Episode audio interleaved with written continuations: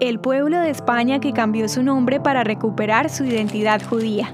La comunidad española Castrillo Mata Judíos decidió en el año 2015, por medio de un plebiscito popular, su cambio de nombre.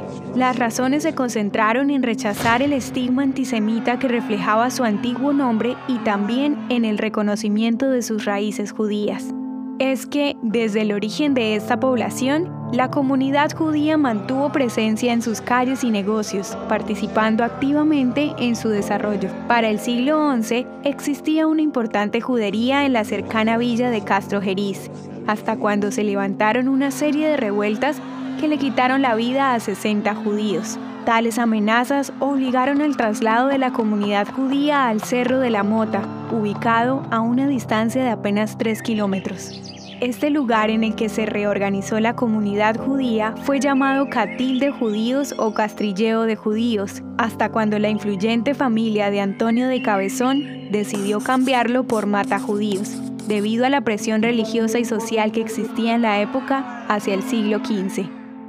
Haciendo un recuento de su historia, los habitantes buscaron desde el 2014 reconocer la influencia de los judíos en su municipio, logrando que las autoridades convocaran a votaciones para designar como nuevo nombre Castrillo Mota de Judíos. Esta acción ha provocado a grupos radicales para la realización de múltiples actos vandálicos, liderados por quienes aún mantienen la idea de odio, discriminación y amenaza en contra de la comunidad judía.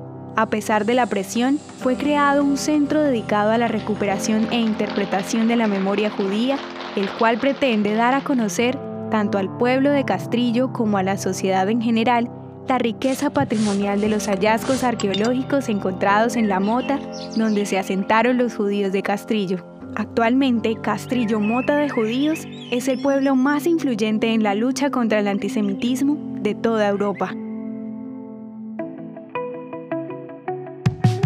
Espera, no te vayas sin antes contarnos qué te gustó de esta audiohistoria. También puedes darnos ideas de lo que quieres escuchar. Nos vemos en los comentarios. El contenido original de Audiohistorias de Israel fue provisto y realizado por Philos Project.